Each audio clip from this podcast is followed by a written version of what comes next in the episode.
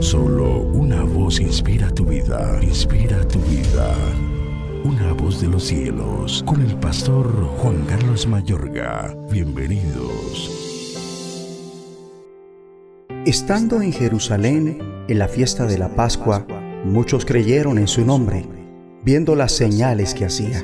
Pero Jesús mismo no se fiaba de ellos, porque conocía a todos y no tenía necesidad de que nadie le diese testimonio del hombre, pues él sabía lo que había en el hombre.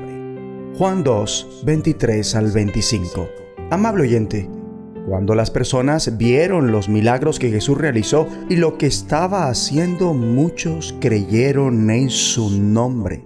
Aunque el apóstol Juan indica que Jesús no les creía porque los conocía a todos no necesitaba que nadie le informara nada acerca de los demás, pues él conocía y conoce el interior del ser humano, pues él es nuestro creador.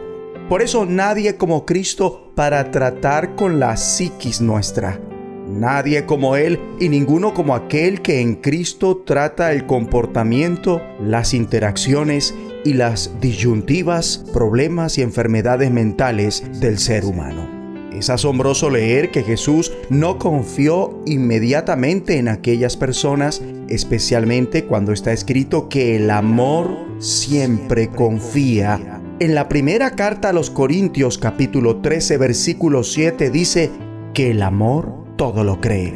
Sin embargo vemos que este amor no es ciego, discierne, es sabio, entendido, ya que Cristo, pese a que ama como nadie, no confió en aquellos creyentes, pues su amor por la gente no le impide a Jesús ser realista acerca de la naturaleza humana y así relacionarse con los demás debidamente.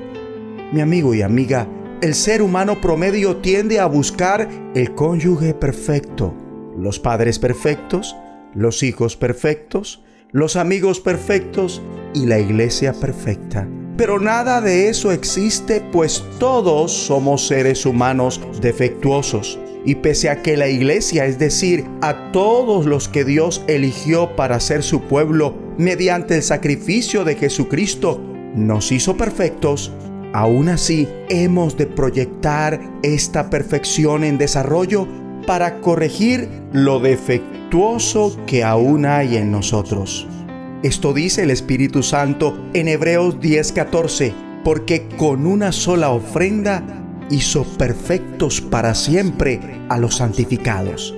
Me explico, al decir las escrituras que con una sola ofrenda hizo perfectos para siempre a los santificados, esto significa que Dios en Cristo nos da, nos equipa con lo que nos hace falta completa nuestras vidas con lo que necesitamos para dejar de ser defectuosos en la medida que somos perfeccionados, es decir, en la medida que somos llevados a esa totalidad, madurez, vida plena que en Cristo ya nos fue dada.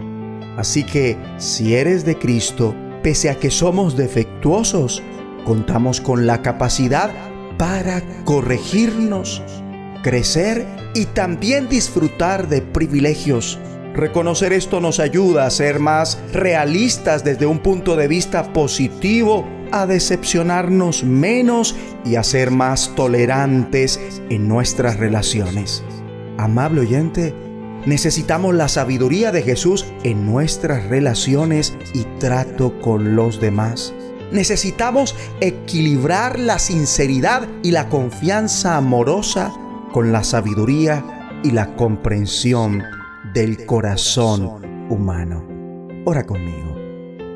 Dios Padre, gracias porque mediante el sacrificio de Jesucristo me has hecho perfecto para ser parte de tu pueblo. Y ahora estoy completo para corregir lo defectuoso en la medida que tratas conmigo. Señor, ayúdame a poner mis ojos en Jesús hoy y siempre, para que pueda asombrarme de nuevo con su sabiduría. Y dame sabiduría en las relaciones y mi trato con los demás. En el nombre de Jesucristo. Una voz de los cielos, escúchanos, será de bendición para tu vida. bendición para tu vida.